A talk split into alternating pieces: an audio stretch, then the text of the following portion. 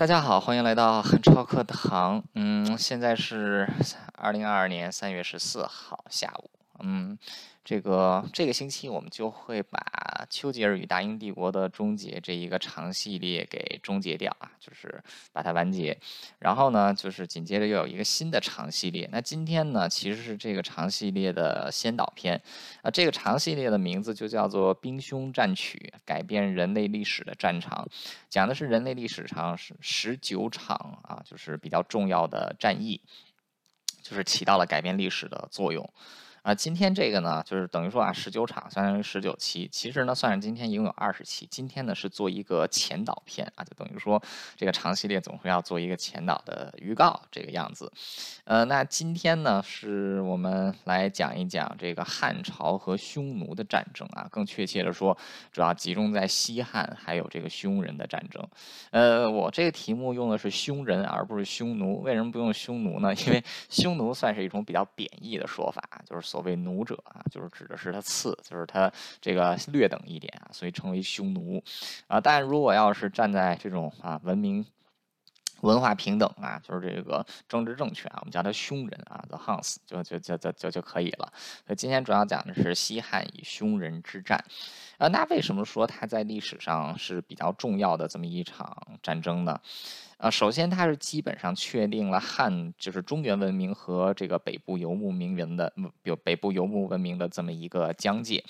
啊，第二一点呢，啊，它在根本上削弱了匈奴这个这个民族啊，从此之后，匈奴就对中原地区的威胁大幅减少，而且匈奴发生了分裂，有一部分呢是这个。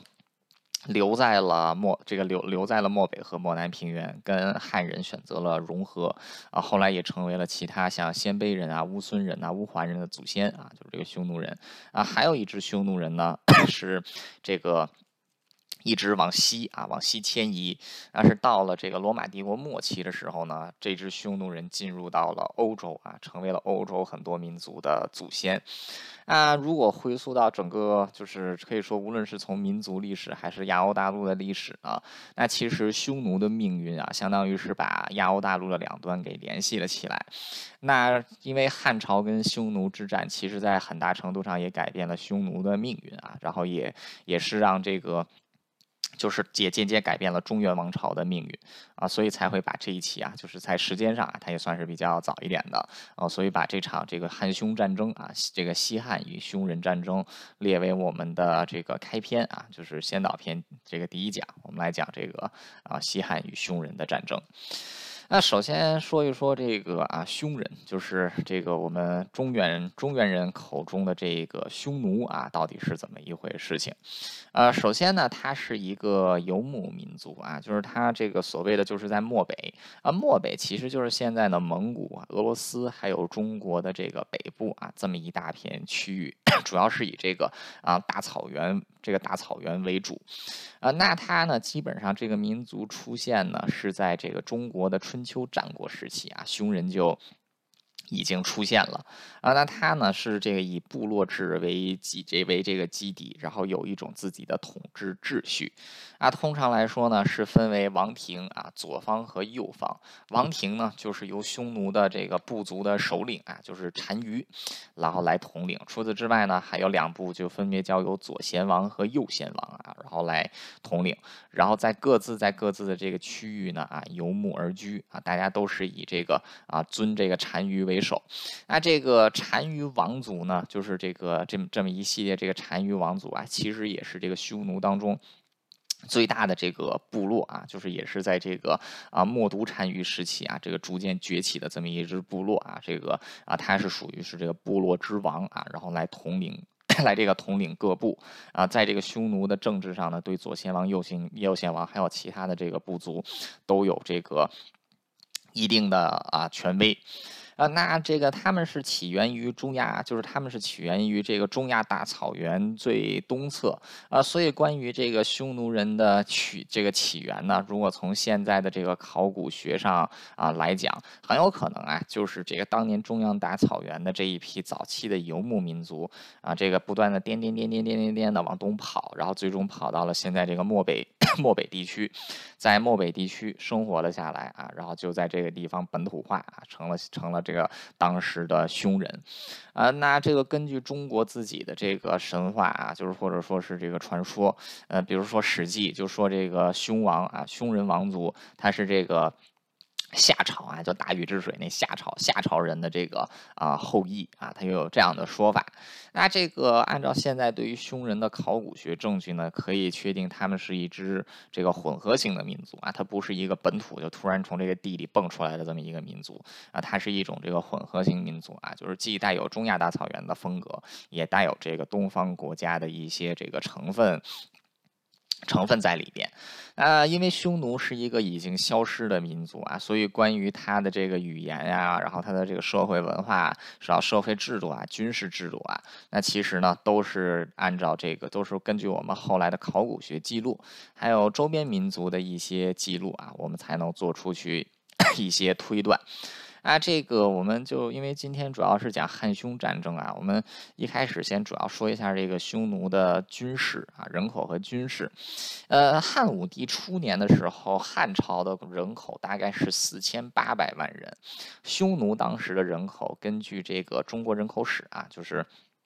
葛剑雄的这个中国人口史，当时匈奴的人口大概是在一百万人上下啊，是到这个只有汉只有这个啊汉朝的大概百分汉朝的这个呃相当于是啊五十分之一啊，大概这么一个就百分之二百分之三这么一个情况。啊，所以说这个匈奴的这个匈奴的这个人口啊，它大概就是一百万人出这个一百万人出头。啊，这个不过当时啊就是这个当时我看这个中国人口史啊，它对对于这个匈奴人口的推断，更多是依赖于这个汉朝的记载，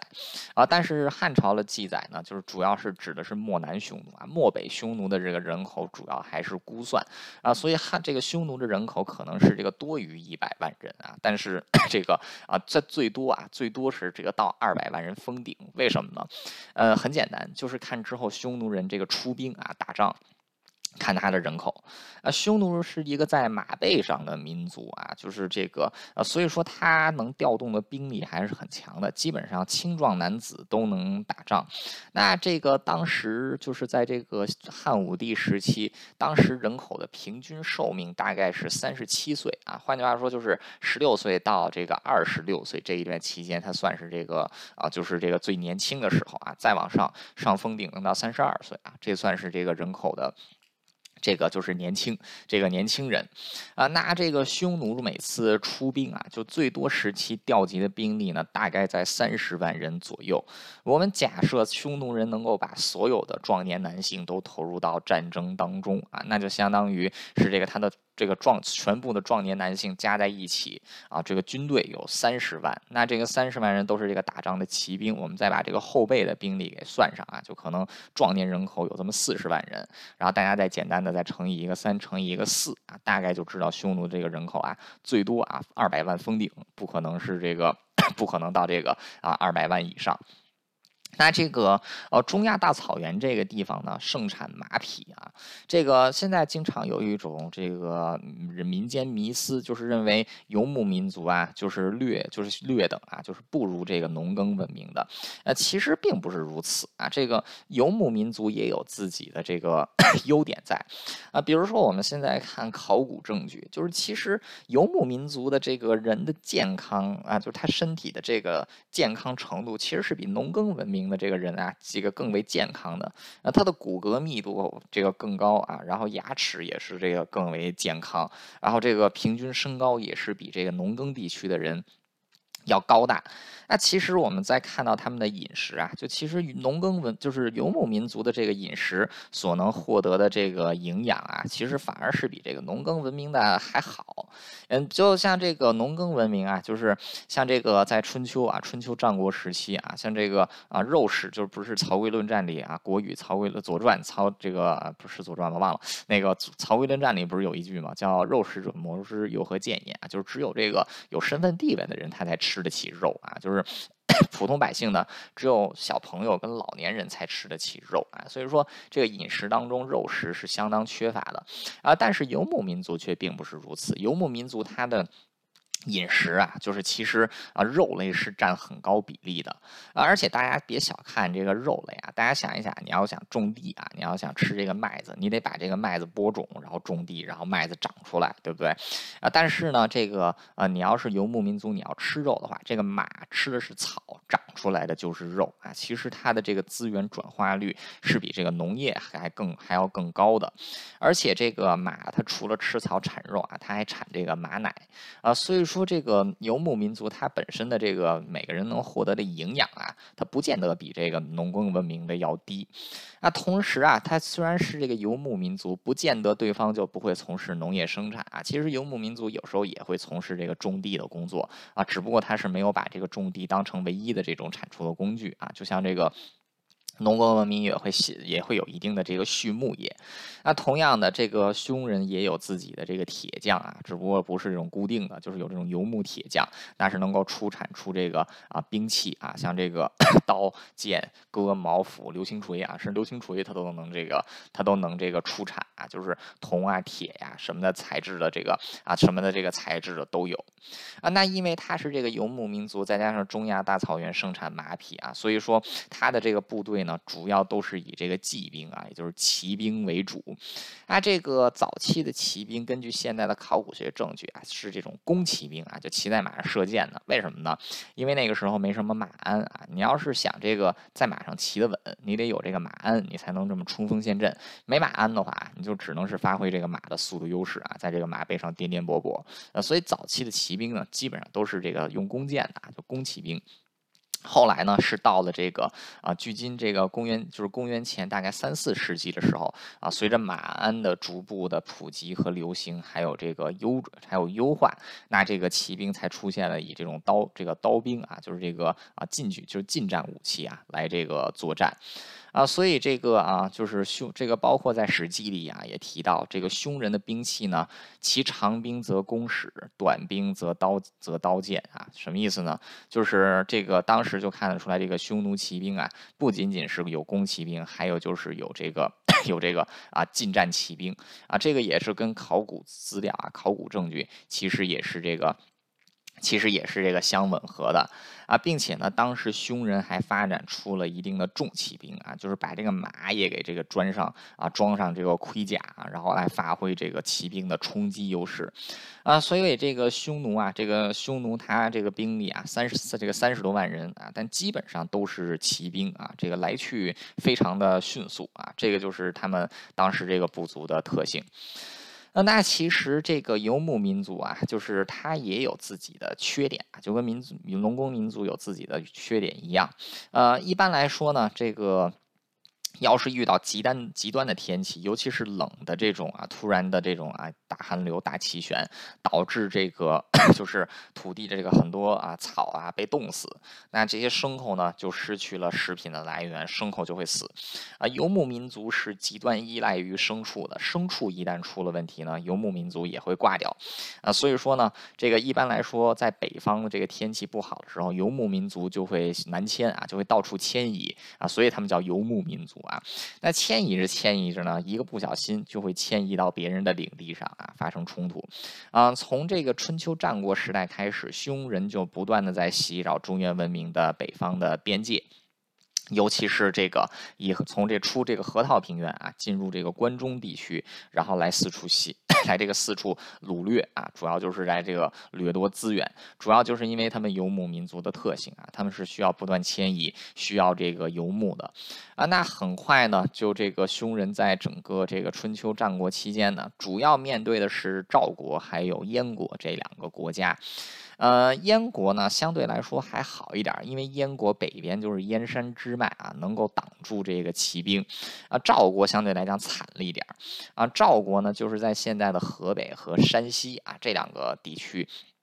那山西再往西呢，其实就是这个河套平原啊，就是这个广袤，就是就是相当于是漠南啊，就是匈奴人的这个领地。北边呢也是匈奴人、匈奴人这个领地啊，所以这个赵国当时在自己的边境呢，也是有大量的这个防御、这个军事防御体系来抵挡这个匈人啊。然后包括到了战国时期，赵武灵王啊学习匈奴人胡服骑射，这个啊就是。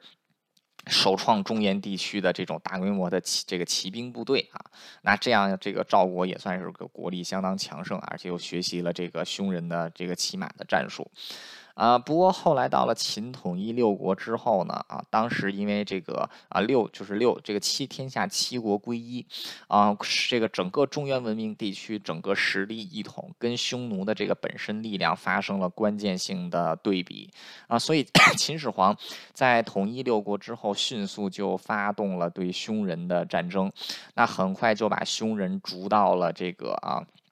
很快就把这个匈人逐这个基本上是从这个黄河南岸啊，完全这个推向了北岸啊，并且在这个北边开始修筑秦长城啊，来抵御北方的游牧民族啊，尤其就是这个匈人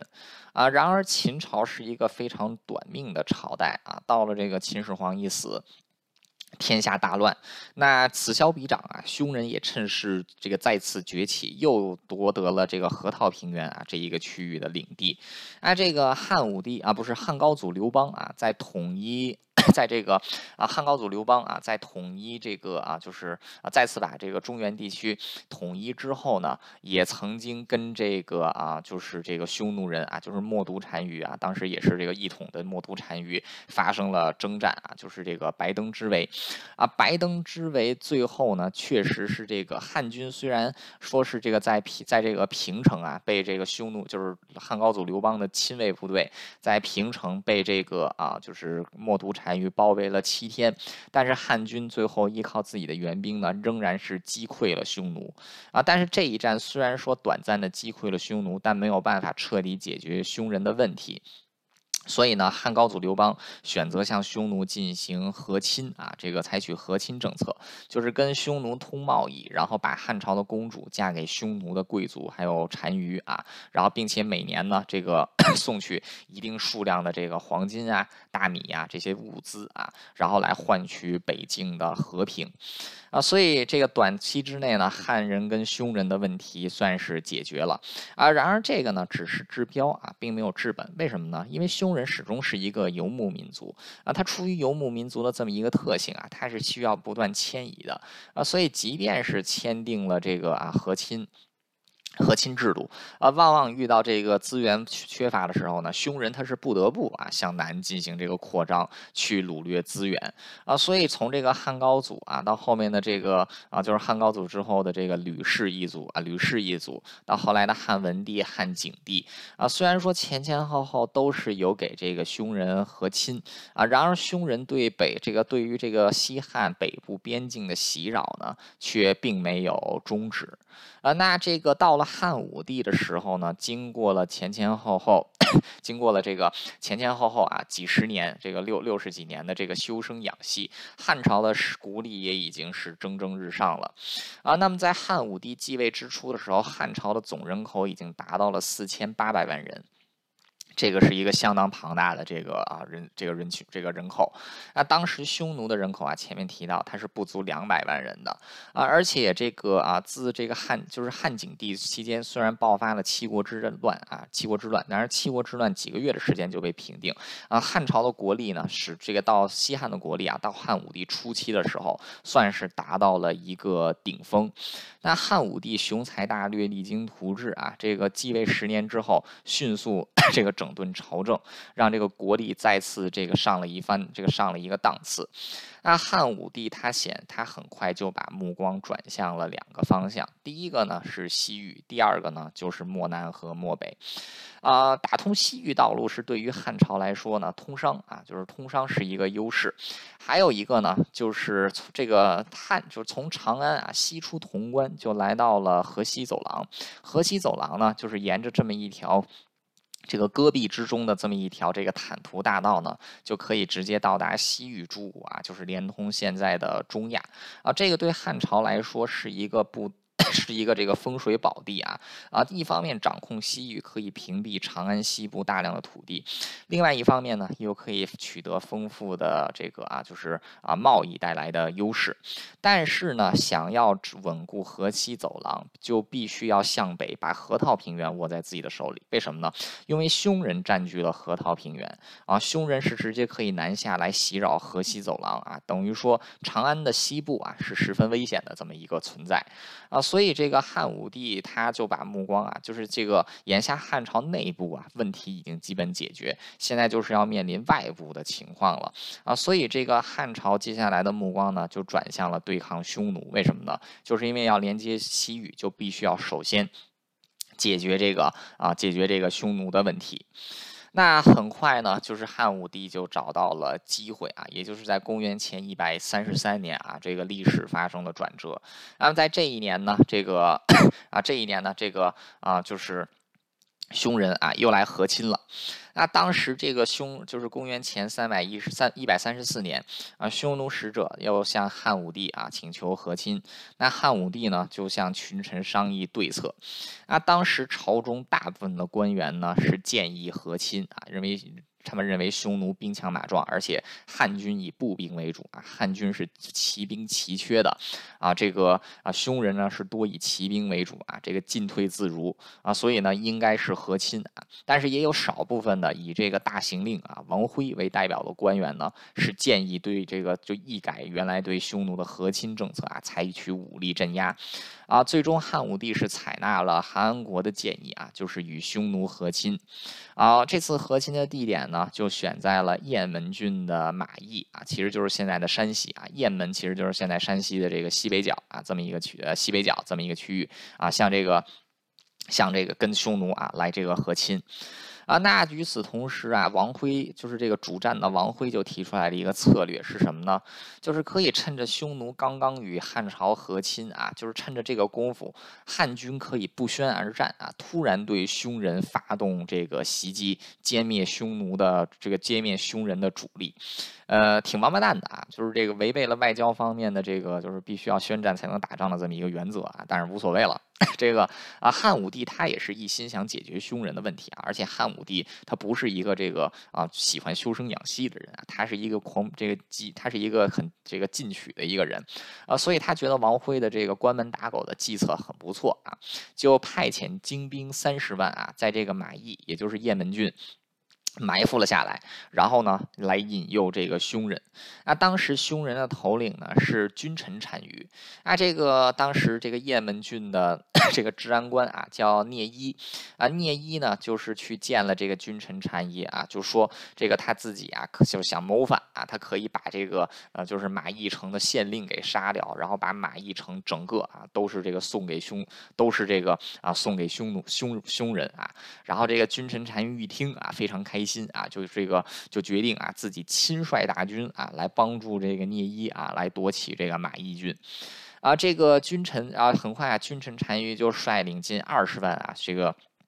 这个近二十万匈奴骑兵啊，就向马邑方向进发啊。大军进入马邑之后呢，发现沿途呃。没有百姓，这就引起了君臣单于的这个怀疑啊。很快呢，匈人就发现 就发现了一个汉军驻守的这么一个小亭子啊。这个匈奴人就攻击了这个小亭子啊，抓捕了这个亭长。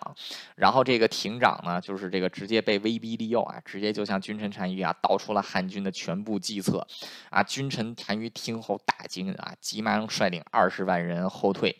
啊，得知这个匈人后退之后呢，汉军迅速发动追击啊。然而汉军都是步兵。匈人是骑兵，所以没有追上啊。等于说马邑之谋呢，是完全以汉朝的失败告终，双方是没有付出任何的代价啊。然而这一战标志，然而马邑之谋标志着汉匈战争的开始啊。自此之后，汉朝放弃了和亲的政策，开始调动这个汉武帝开始调动全部的国力，要与匈奴这要与匈人啊决一死战了。那决一死战的第一点啊，就是这个武帝也很聪明，步兵打骑兵啊，其实不是一个亏，不是一个很亏本的买卖。为什么呢？在大草原之上，骑兵进退自如。步兵根本追不上啊！就是这个穿鞋，这个穿鞋的不怕光脚的，骑马的不怕穿鞋的。那所以汉朝汉军啊，是急需要培养自己的骑兵部队。那当时中原地区是不怎么产马的啊，就是这个整个汉朝产马的地方有两个，在当时，一个是在渔阳代郡广阳啊，就是现在北京这一片啊，这个是属于草原的南部边陲，这个地方呢产马匹，还有一个产马匹的地方呢是长安附近。为什么是长安附近呢？很简单，就是向匈奴人买。买马啊，所以我们看整个春秋战国时期，就计算一个国家的国力啊，我们是看这个国家有多少战车。为什么呢？你能计算出这个国家有多少战车，你就知道这个国家大概能有多少匹马，就能象征着一个国家的国力。因为这个马主要是啊买进来的啊，所以你看这个中国古代打仗啊，就是尤其是这个春秋战国时期，很少见到骑兵冲锋的情况，一般来说都是步兵啊，就是一帮跑腿的互相打。为什么呢？马太少了啊。但是现在要打这个要打这个匈人就不一样了啊。这个是急需要有这个有这个马匹的。啊，那所以其实自汉武帝即位之初就一直想要这个组建起汉军的骑兵部队啊，就一直这么就一直这个 这么憋着啊。那很快呢，就终于是这个到了啊，就是公元一三这个公元一三三年马邑之谋的时候，汉军有已经有了一支相当规模的骑兵啊，多少人呢？不多，两万啊，就是这个区区两万，就是跟这个匈奴相比，大概是匈奴的百分之十不到啊，这么一个，但总算是有自己的这个啊骑兵部队了。那么啊，再加上这个一三三，这个一三三年之后呢，啊，汉朝逐步以步兵为主，开始向河南啊，就是这个黄河以南的这个区域，就是黄河子行南部啊，就是现在这个后来西汉的这个凉州这一个区域啊，就开始逐步的扩张。那很快呢，就爆发了这个在公元一二九年的河南之役。那河南之役呢，汉军这个兵出三路啊，这个出兵三路啊，公孙贺、公孙敖还有李广啊，出兵三路。那最终呢，三路呢是这个一路没有遇到任何匈奴军，一路被匈奴打败，一路被匈奴全歼啊，逃回了这个。就是逃逃回了这个啊，就是最后的这个啊，就是云中啊，逃逃回云中郡啊。只有第四路，就是后来出发的第四路，是由年轻将领卫青他占领的这一路呢，是直接出兵这个河北怀来啊。他是这个从北京出发啊，出兵河北的怀来啊，长驱直入啊，一直打到了现在内蒙古的赤峰附近，那是击败了匈奴的一支偏军啊。然后这个就等于说这个河南之役啊，兵出四路，三路战败呀，卫青这一路。战胜啊，但总算是把这个北京这一路啊，就是现在北京这一路给打开了，那也是取得了一定的 这个啊，一定的这个马匹产地。那河南之役是在公元前一二九年啊，这一战汉军仍然是以步兵为主出击啊，结果被这个。匈人又给打了一打了一下啊，所以在这一战之后呢，汉军就调整了策策略啊，从此之后开始主要以骑，还是主要以这种人数啊，就是不多的 骑兵啊来进行作战。啊，匈在这个河南之役之后呢，匈人发动机会啊，在元朔元年，也就是公，也就是在这个一年之后啊，公元前一百二十八年啊，发动了进攻啊，就是也是攻打辽阳、渔阳啊、雁门郡一带，就是啊，等于说是匈人啊，就全面出击，从北京、河北、山西啊，分三路来进行这个。来这个进行这个进攻，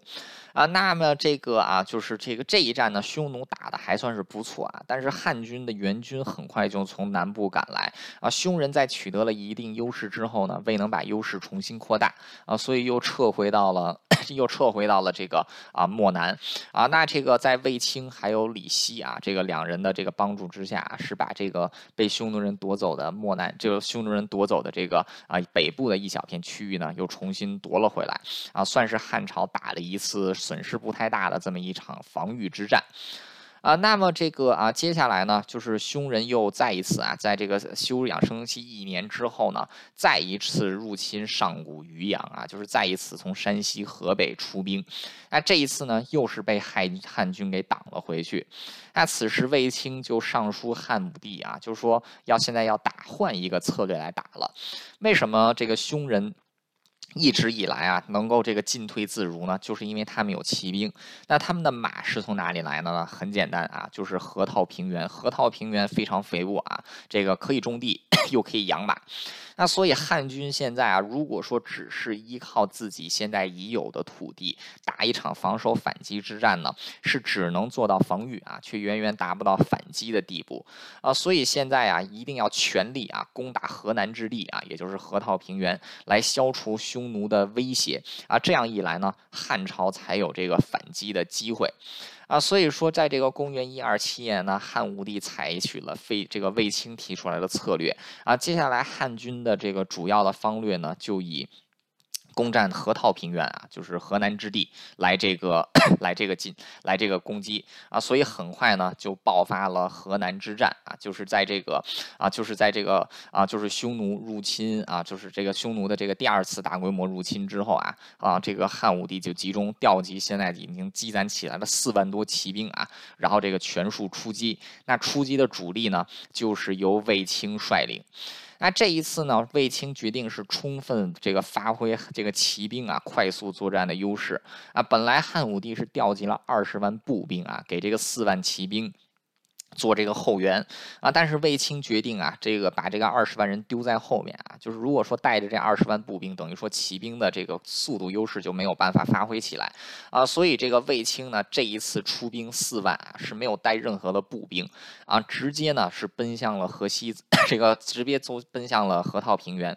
啊，然而卫青是决定啊，就虽然说这个攻到河套平原之后呢，又迅速向北进击啊，就是绕到了匈奴人的后方，切断了匈奴人这个前锋部队还有后方部队的这个连接，然后呢再折向南啊，等于说是从这个河套平原的东部进军，转向北边，再从北向南来攻击河套平原。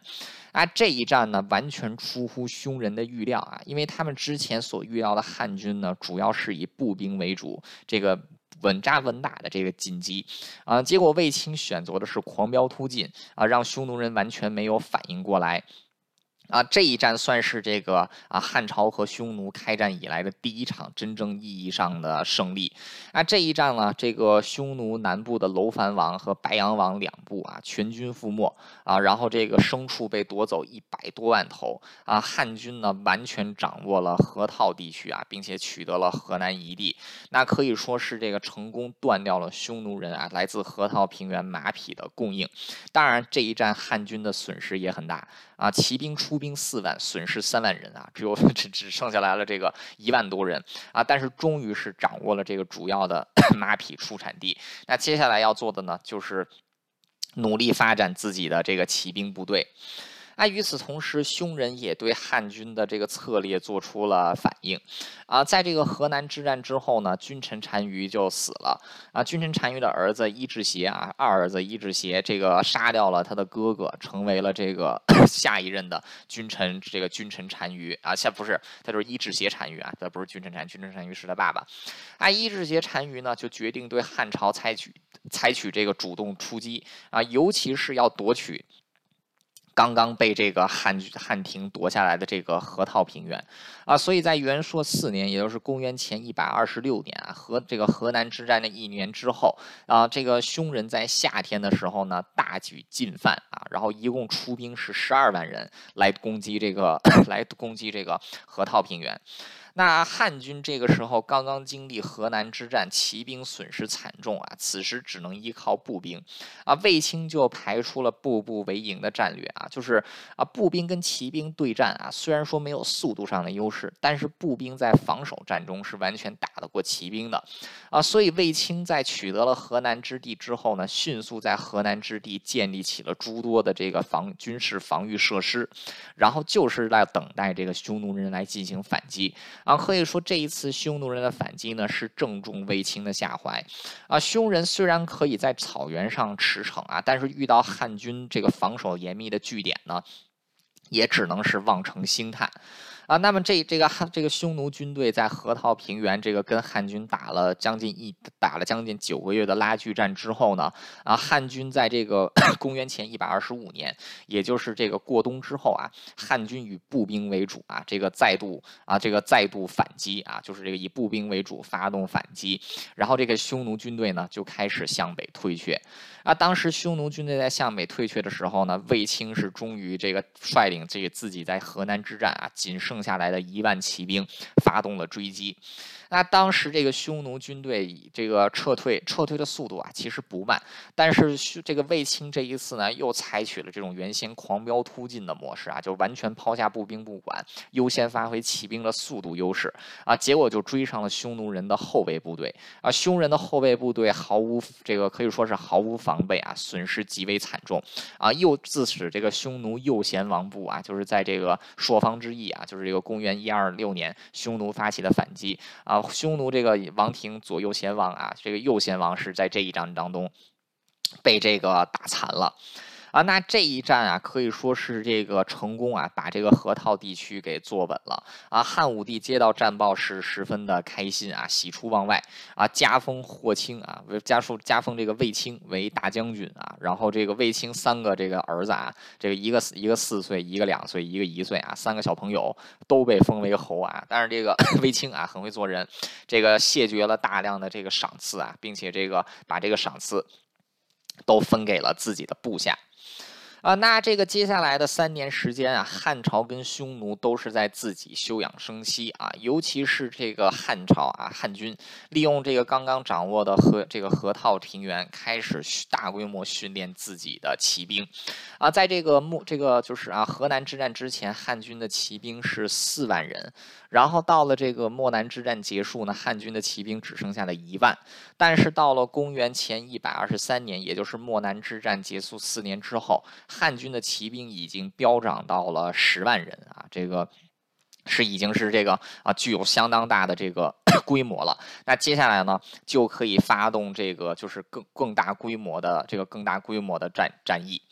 啊，那这个啊，就是这个到了这个公元前一这个公元前一二四年、一二三年的时候啊，就是汉军的实力啊，已经到了可以主动出击的地步啊，所以汉武帝啊就决定啊，这个在元朔五年（公元前一百二十四年）啊，出动全部的十万骑兵啊，向对这个匈奴来进行这个主动进攻啊，这个也是汉军啊，在这个真正意义上啊，就第一次大规模的这个。向这个北向这个北方进军，啊，这一次呢，由卫青率领主力部队啊，攻打这个就是这个主力部队啊，是这个走左路，啊，中路呢交由公孙贺啊，还有这个交由这个公孙贺老将公孙贺来这个攻击这个中路，那右路呢，则是交给这个李广等人啊，然后率领这个右路啊，然后来攻击这个来攻击匈奴，啊，那这一次的漠南之战呢，汉军是完全以这个骑兵。啊，分三路进击，啊，这一战取得的成果，也是十分丰硕的啊。这个这个就是这一次的这个啊，就是漠南这个漠南之战。啊，这次漠南之战呢，前这个前前后后啊，就是汉军是以骑兵为先锋啊，啊后部跟随的有三十万人的步兵啊，就是边打边安营扎寨啊，然后骑兵突击，然后步兵拱卫这个样子。那一路是向 这个一路是向北啊，这个匈奴军队啊，就是经过啊，就是经过这个朔方之役之后呢，一直到这个公元前一二四年呢，就是实际上他的这个部队都没有缓过来，这一次又被汉军主动突击啊，那。那这个这一次的主动突击呢，也是给匈人造成了很大的损失，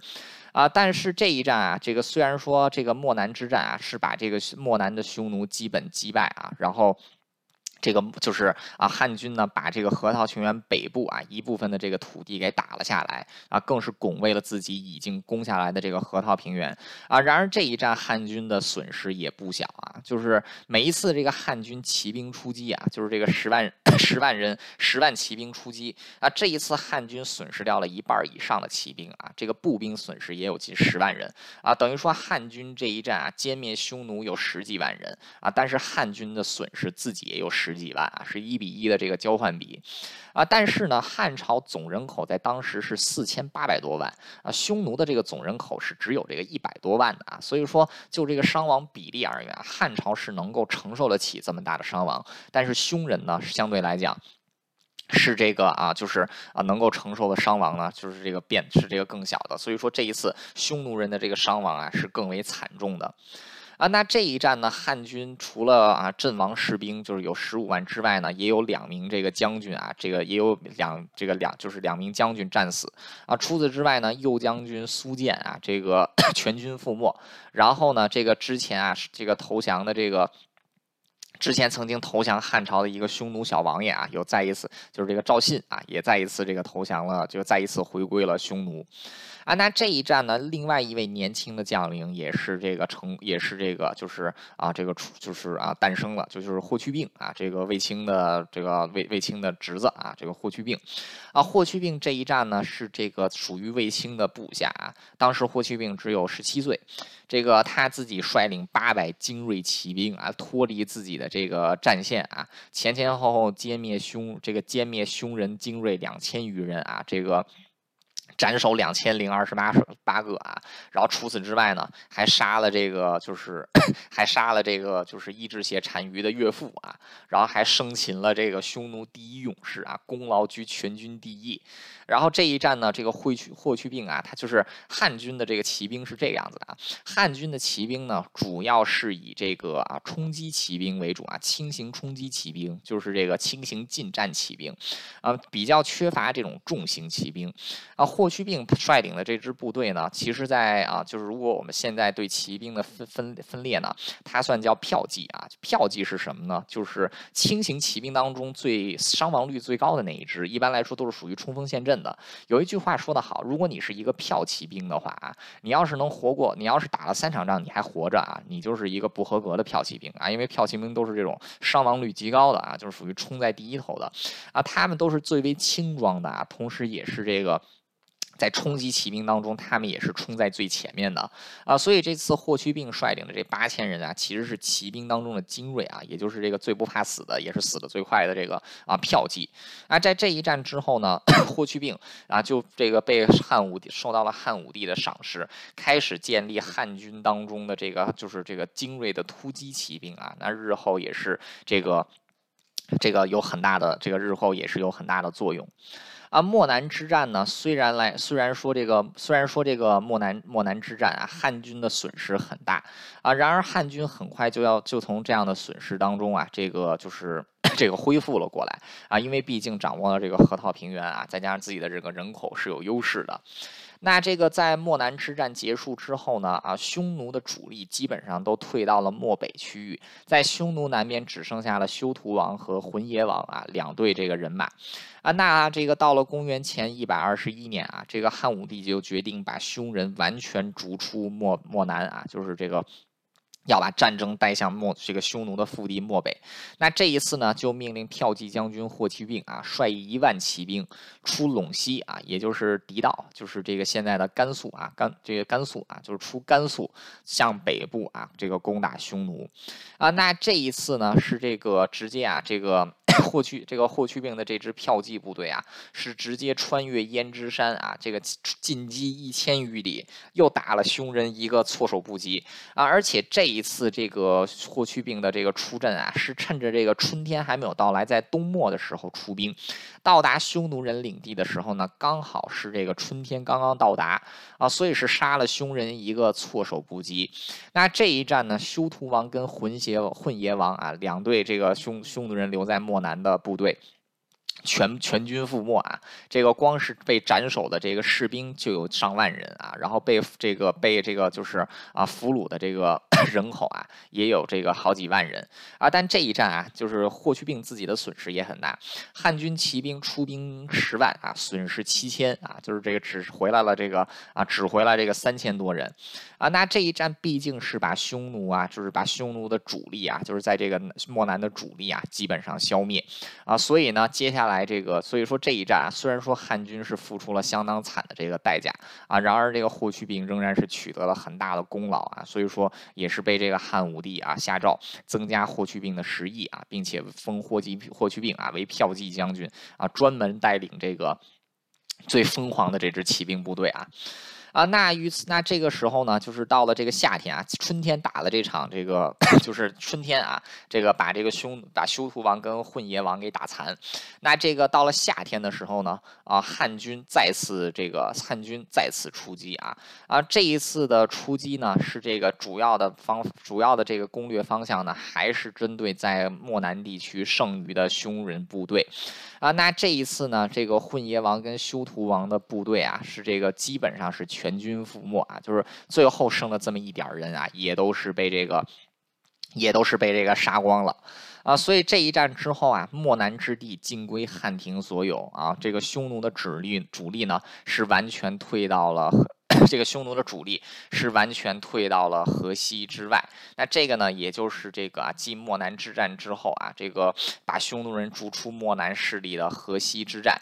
那这一场战役啊，可以说是这个让匈奴人损失极大。那这一战之后呢，就是自这个就是自霍去病啊，在两年前出陇西啊，这个过焉支山啊，一直到这个就是一一直到这个就是到了当年夏天啊，到了夏天就是把这个匈奴人完全逐出漠南。那这一战呢，是把这个整个河西完全纳入了汉庭的走廊，并且取得了这个祁连山啊这一片区域啊，等于说又进一步。的，压缩了匈奴人 这个生存的空间。啊，这一战之后，匈奴人这个损失了三分之一的国土和人口啊，就是原先本来就是。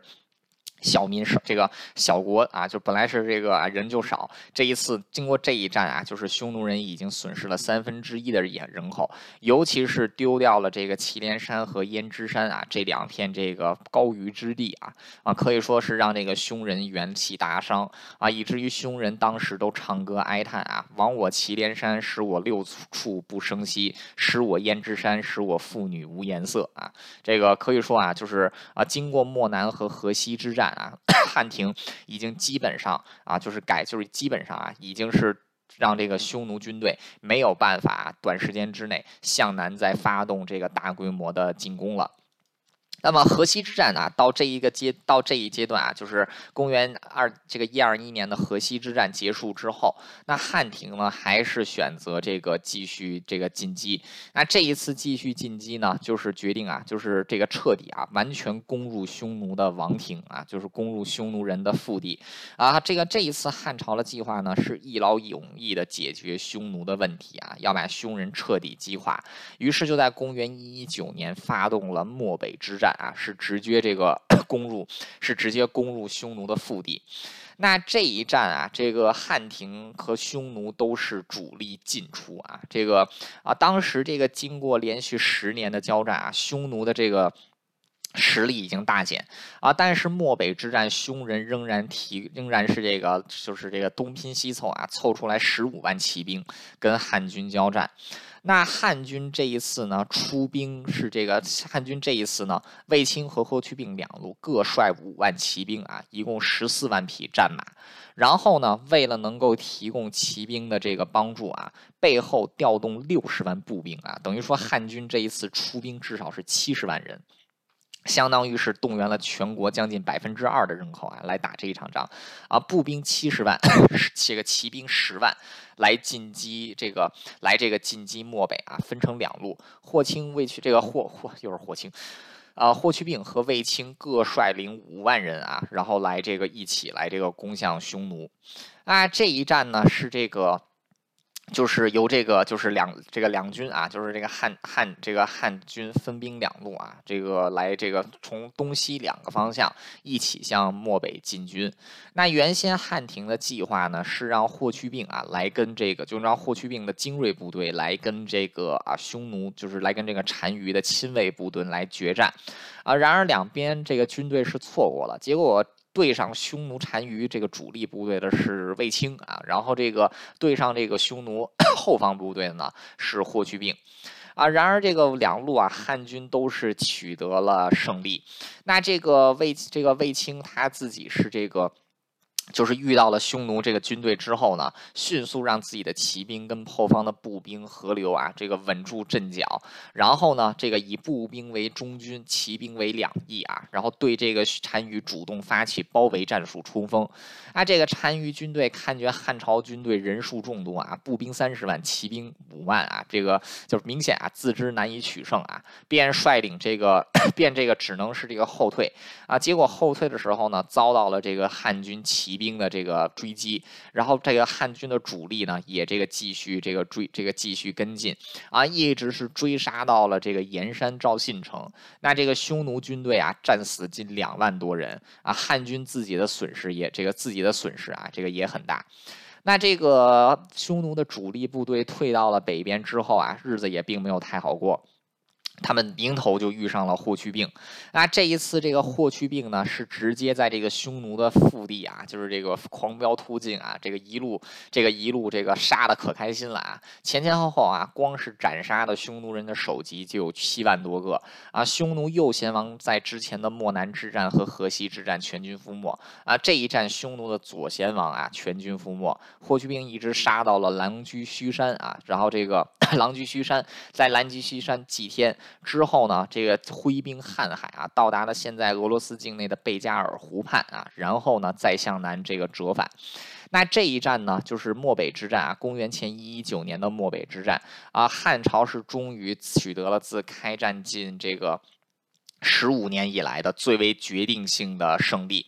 那这一次呢，匈奴的主力部队是完全被汉廷所击溃啊！这个匈奴人最大的粮仓啊，这个赵信城被汉军所焚焚毁啊！虽然说伊稚斜单于是成功的逃亡了啊，但是匈奴军队至此这个遭到了毁灭性的打击啊，一半以上的部队战死。那在之后的五十年的时间里啊，匈奴人都没有办法再向南发动主力的进攻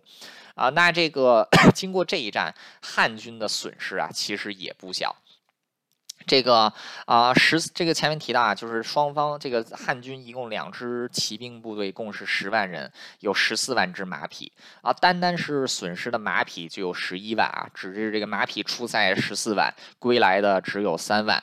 啊，六十万部族出兵啊，部族阵亡二十万人啊，就是因为这个远程作战啊，损失极大啊。这个六十万部族损失二十万啊，这一战汉廷也是付出了相当巨大的代价啊。自这个就是这个自这个马就是这个马邑之战以来啊，就是汉廷啊，这个一直以来憋着的这支骑兵部队啊啊，漠北一战，汉廷自己的骑兵啊，基本上也是消耗殆尽啊，就是这个十十万骑兵啊，就。是这个十万骑兵啊，是这个失去七八啊，只剩下两万多人啊。步兵啊，出兵六十万，损失二十万啊，就基本上是这个汉庭这一战啊，也是元气大伤。那这个漠北之战啊，但是毕竟是汉庭取得了决定的胜利啊。这个这一战之后啊，匈奴是完全被局限在了漠北，失去了南部大量的肥沃的草原啊。这个匈奴的部落啊，就是被迫向北迁移到这个。更为贫瘠的地方啊，面临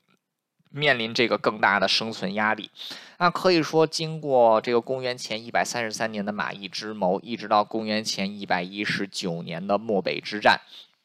汉廷是终于取得了汉匈战战争第一这个就是 第一阶段的胜利。那这一场胜利之后呢？啊，汉这个匈奴再也无法对中原地区造成实质的威胁啊。然而汉朝自己也付出了相当重大的代价啊。漠北之战的七年之后啊，这个休生养息的匈奴再次尝试南进啊。然而又是遇上了这个汉军啊。然而这个时候汉武帝也是有点急功近利啊，就是派出这个自己的。部队。这个派出二师将军李广利啊，派出李广利啊，再次这个向北进击啊。然而，这个在接下来漠北大战之后呢，从这个群积山一直到酒泉之战啊，那这个汉庭向这个漠北的多次进攻，因为不复之前漠北大战时候的规模还有补给啊，所以也都是无功而返。尤其是燕然山之役，这个李广利率领的八万人啊，全军覆没，甚至李广利本人都投降到了匈奴的这一。边啊，然而匈奴虽然后来取得了一些阶段性的战果，但是始终没有办法再恢复到原先这个能够对 汉庭造成巨大威胁的原先的这种战略优势啊，所以这个一直所以说这个整个漠北之战，整个漠北之战啊，是决定了接下来汉庭和匈和这个匈人啊两个民族的两条路的走向。啊，然而汉廷在击败匈，为了击败匈奴，自己也付出了极大的代价。尤其是这个汉武帝在没有跟匈奴打仗的时候，也向西域进军啊，派出这个李广利打了二师城，还有这个大宛，汉军也是损失极大。那到了这个啊，就是这个燕然山啊，李广利在燕然山，就是公元前九十年战败之后啊，也就是距离漠北之战已经是这个过了是二十九年之后。这个当时啊啊，汉庭的这个经济已经是十分困难，人民极为疲惫了啊。同时出现了大量的这个人口死亡的情况，因为太穷了啊。汉武帝初年刚刚即位的时候，汉朝的人口是四千八百万人。到了征和三年，也就是公元前九十年的时候，汉朝的人口是已经降到了只有三千六百万人啊，百分之二十五的人已经是不见了啊。那这个 汉武帝啊，终于是意识到已经没有国家已经没有力量再打。打仗了，停止了对外的用兵，下达了轮台罪己诏啊，恢复了这个汉文帝、汉景帝以来休生养息的政策。那终于是这个又时间又过了将近四十年啊，终于是到了汉宣帝刘询的时候啊，汉庭恢复了国力，再一次选择对匈奴进行了反击。那这一次这个到了汉宣帝时期的反这个反击呢？这个再一次击破，再一次出击漠北，击破了匈奴的王庭啊，然后匈奴呢，甚至是发生了这个分裂。那汉庭呢，更是加强了对西域的控制。在神爵二年啊，也就是公元前六十年的时候啊，汉庭设立了西域都护府，正式强化了对于西域的控制。然后到了公元前五十三年甘露元年的时候呢，匈奴正是因为自己内部的衰败而而分裂。这个南匈奴复汉，北匈奴呢就是 继续往更北的方向独立。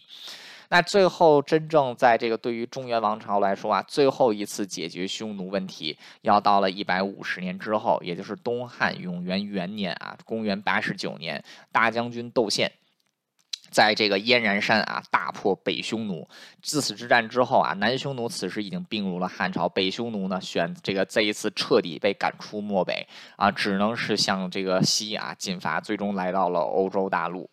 啊，然后这个这一战啊，就是这个在东汉张和，在这个东汉啊，就是永元这个永元年间，也就是东汉汉章帝啊，汉章帝的时候，那这个 就是啊，窦宪将窦大将军窦宪啊，这个再次出兵。那这次出兵呢，是这个达到了燕然山啊，也就是蒙古国的杭，现在蒙古国的这个杭爱山，到达杭爱山，彻底驱逐了匈奴这个北匈奴最后的一支势力。那至此，自公元一公元前一百三十三年啊，从这个啊马邑之战开启的汉匈战争，终于是到了公元八十九年这一年，这个匈奴这个匈这个汉庭终于是取得了最后的胜利。那为了庆祝这一场最后的胜利啊，中护军班固啊，也就是修汉写汉书的这个班固啊，当时是这个大将军窦宪下面的中护军啊。这个班固被是称为汉赋四大家之一啊，甚至他的这个汉赋的造诣还在司马相如之上。那当时就命令班固写了一篇文章，叫《封燕然山明》。在《封燕然山明》的结尾啊，这个 班固也是留下了一个四句词啊：“朔王失期征荒邑，剿凶虐西劫海外。忧其渺兮还地界，封神秋兮见龙业。西帝载兮真万世。”啊，具体有没有真完事呢？不是太清楚，因为东汉过了一百年之后，黄巾之乱爆发，东汉就灭亡了。匈奴有一部分并入了汉庭，有一部分成为了鲜卑。乌桓乌孙人的这个啊，就是乌孙人的这个啊，就是啊，这个祖先，还有一批匈奴人呢，来到了欧洲大陆啊，这个 对罗马帝国也是造成了巨大的伤害。那之后这一支匈奴人呢，也是在欧洲地区啊，这个留存了下来啊。现在东欧的很多这个人也都是这个匈人的祖先啊。然而可以说汉匈之战啊，是这个连接了亚欧大陆啊，这个东西两个部族，两个国，这个两个部族多个。国家的命运，那其实啊，就以这个汉匈之战啊，就是虽然说没有具体讲哪一场真正的战役，也没有这个更多的排兵布阵的解释啊，但是从这一点就可以看出啊，人类历史上的诸多战争其实都决定了人来人类历史未来的走向啊。汉匈之战是这个终结了匈奴作为一个。强大游牧民族的命运啊！但是汉庭得到的呢，虽然是来自，虽然是削弱了北方的威胁，但是自己也付出了相当惨重的代价。但至少可以保住这个中原地区啊，这个 几百年，就是两百多年的这么一个和平啊。但是到了公元二，但是到了这个公元三百，这个公元三百年左右的时候呢，八王之乱爆发。那之后呢，五胡乱华啊，这个匈奴人的后裔就是成功入主了中原啊，所就有点像那句话。君子报仇，十年不晚。这个匈人的后裔们等了几百年啊，终于是在这个啊，就是八王之乱的时候啊，八王之乱结束之后啊，把这个就是这个中原给夺了下来，那开启了另外一个更为混乱啊，也是更为辉煌的时代，也就是魏晋南北朝。好了，这个就是兵凶战起新系列先导片啊，西汉与匈人之战的全部内容。感谢大家的收听，我们下期再见。